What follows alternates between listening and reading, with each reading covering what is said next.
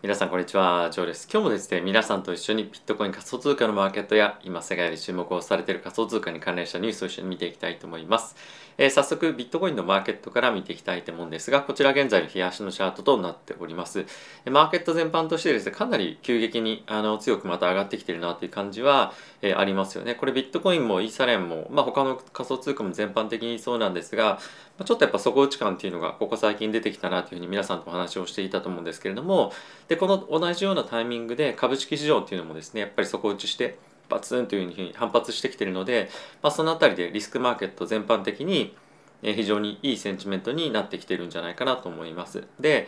これはまビットコインも株式市場も同様なんですけれども、まあ、やっぱり非常に参加者っていうのが減ってきていることもあるのでこの勢いが来年明けまでもしくはそのクリスマス明けまで続くかどうかっていうのは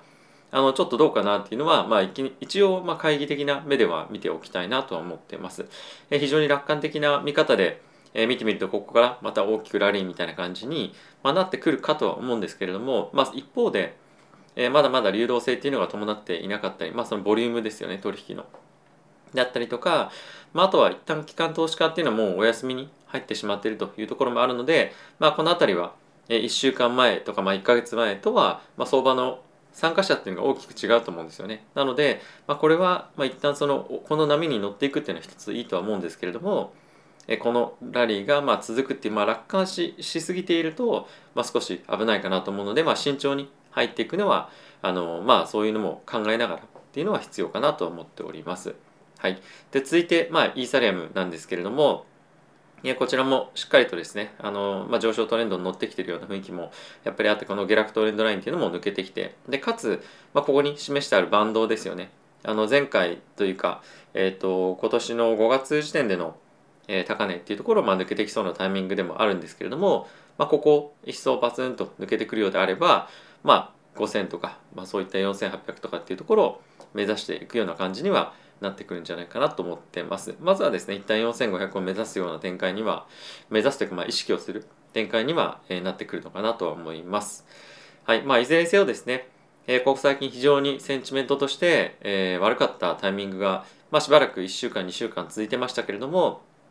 まあ、主にやっぱり経済関連のニュース、マクロ関連のニュースというところの改善だったりとか、まあ、一旦その悪材料で尽くし感っていうのがやっぱりあると思うので、まあ、その辺りをあの意識してマーケット全般的にはあの安心感を持っているんじゃないかなと思っています。で今日もですね皆さんと一緒に、えーと、仮想通貨の関連ニュースも見ていきたいと思うんですがやっぱりですね、まあ、マーケットその株式市場とかにインパクトが大きくあるようなニュースというのも今日一緒に見ていきたいと思います。はい、そうだあその前にですねあのもし皆さんご興味あればなんですが、えー、クローン X ですねここ最近非常に世界で流行っている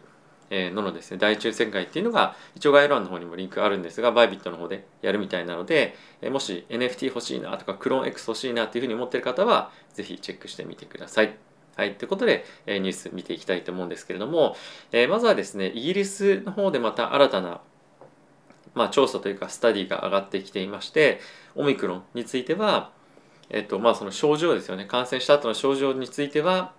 まあデルタ株とかというところよりも、その病院にかかるリスクが50%から70%、え、下がっていますというところが、まあ、新たな調査として出てきていました。でこれはイギリスの中でもイングランドの調査で大体50万人ぐらいをあのまあそのなんていうんですか調査の対象として入れてるわけなんですが、まあ、つい先日スコットランドだったりとか、まあ、あとはもう一個どうかったっけなあのすみませんもう一つあったと思うんですけれどもあのそこのえー、調査に加えてというところではあるので、まあ、やはりこの病院にかかるかかからないかっていうところで見るとあの大きく、えーまあ、そういったところへの必要性は非常に低いというところでオミクロンへの、まあ、恐怖感については、まあ、少し落ち着いてきてるかなっていうのはありますよね。であとは先日ファイザーですとか、まあ、今日に関しては、えー、メルクですねが、まあ、傾向で、えー、摂取することによって症状を、まあ、抑えられるような、え薬っていうのがま承認されてることもあって病院にかからないで、ま、家で療養できるっていうのが、まあ、の薬として出てきてはいるので、ま、よりこの病院に、まコロナにかかったからといって、え、ま入院しなくていいような状況になってきているのはマーケット全般としては一つ非常にいい兆候なんじゃないかなと思っております。はいまあ、そんな中なんですけれども、まあ、とはいえオミクロンがどんどんどんどんまた感染拡大をしていくにあたって、まあ、アメリカの経済がちょっとスローダウン今してるんじゃないかっていうふうに言われてるんですね。でまあこれの理由なんですけれども、まあ、いろんなデパートだったりとか、まあ、あとはそのミュージカルやってるところとかっていうのが、まあ、あの劇場がシアターがあると思うんですが、まあ、そういったところがですねあの感染拡大をまあ抑えるために、えー、公演を中止したりとか、まあ、あとはデパートへの買い物客っていうのも、まあ、結構減っていたりとかっていうところがここ最近非常に出てきていて、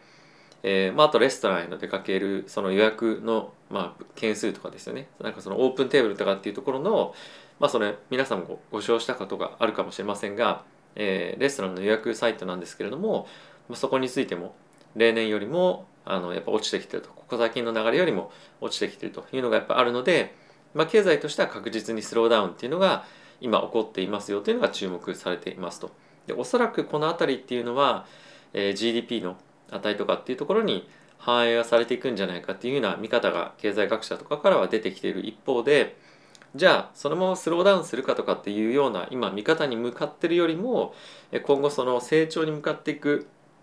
この傾斜が緩やかになるもしくはそのずれて後々の方でまたグッと上がってくるんじゃないかっていうふうに見られてはいるので、まあ、このスローダウンについてはそんなに悲観する必要は、まあ、僕はないかなと思ってます。ただまあおそらく今後 GDP の発表だったりとかっていうのがあるかもしれない、まあ、あるかもっていうか、まあ、あったタイミングでそれが数値が悪くなっていてマーケットがポンと少しそれを意識して下がるみたいなことがあれば、まあ、そこはこういった事情もあるので買っていくいいチャンスにはなるんじゃないかなと思うのであまりそのオミクロンがどうこうとかっていうところで激しく悲観をして、えー、株っちゃうみたいな感じよりも、まあ、しっかりとキャッシュ作っておいて、そこで買いに入るっていうところを、まあ、チャンスとして捉えるっていうのがあのいいのかなと思っております。はいまあ、この辺りのニュースをですね意識されて、まあ、この辺りというかその1個前のですね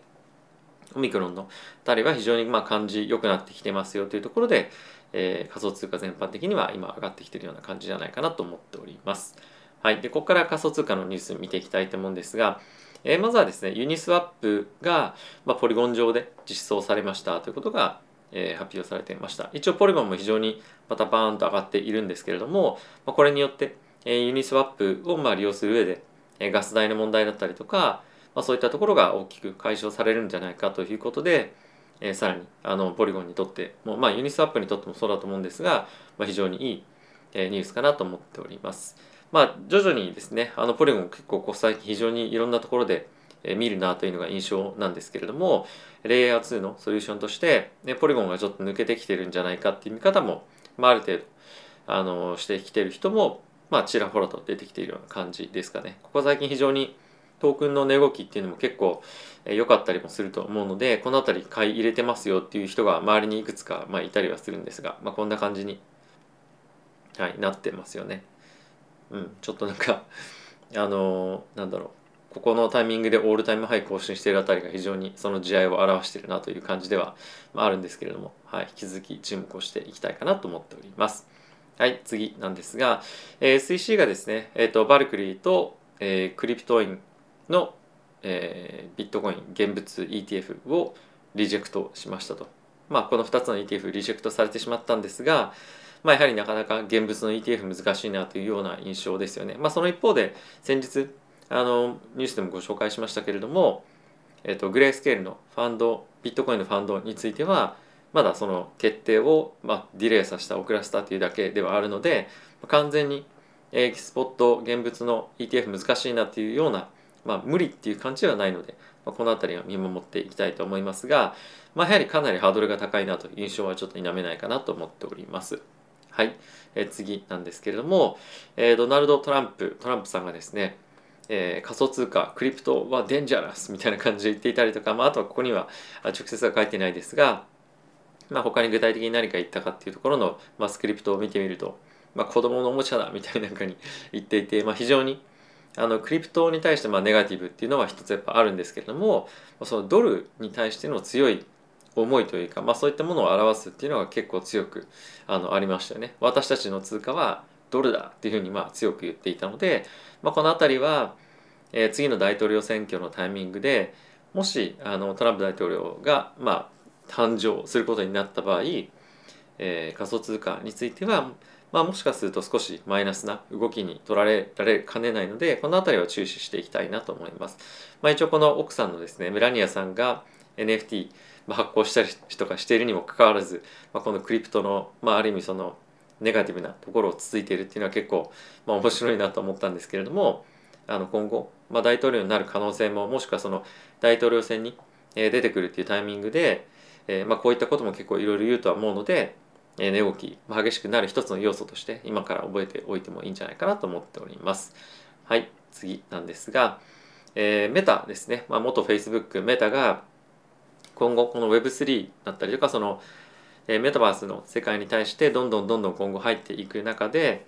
え他の企業とやっぱり協業していく必要があるというか積極的にやっぱりやっていこうということがあの発表されてました。でこれはですね新しく CTO になる方からのコメントで、まあ、インターナルのあの社内文章で出てきてるということではあるんですけれども、まあ、結構やっぱりその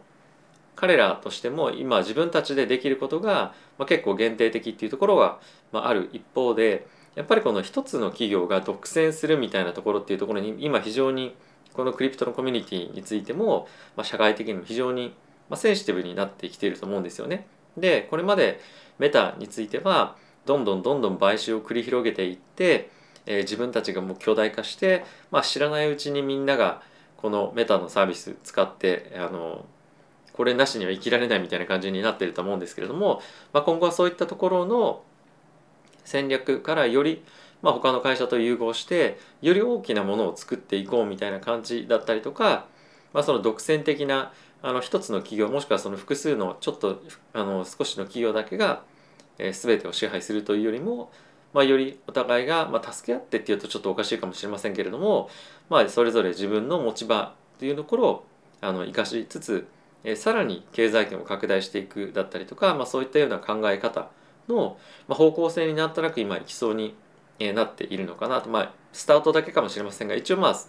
外部外に見える的にはそういうふうにしてきてるような今状況かなと思っています。まあ、よりメタがですねこの分野でどんどんどんどん力をつけていくことで、まあ、おそらく今後買収してとかっていうのがどんどん出てくるとはま思いますし今今もすでにいろんな技術買収したりとかっていうのはしているとは思うんですが、まあ、一応その自分たち独自だけで全て支配しましょうみたいな感じよりも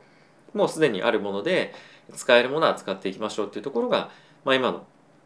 あの方針なのかなと思うので、まあ、今後メタがどういうところと提携したりとか何か取り入れたりとかっていうところは注目していきたいかなと思っております。はい。ということで、えー、皆さんいかがでしたでしょうか、えー、非常にマーケットまた良くなってきていて、まあ、反発反発みたいなのがここ最近ちょっと動画でもいくつか出していたと思うんですが、まあ、しっかりとここで反発をして、えーまあ、クリスマスラリーっていうのが今非常に株式市場では注目されていますけれども、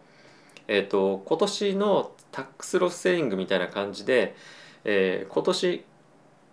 の損失として確定できるのが月曜日までなんですよね。なのでそこが終わったらさらに上がりやすくなる状況にはあるとは思うので、まあ、この年末にかけてもしかするとふわっていうふうに上がっていくかもしれないので、まあ、この辺りは短期的に乗ってみるのも面白いかなと思っております。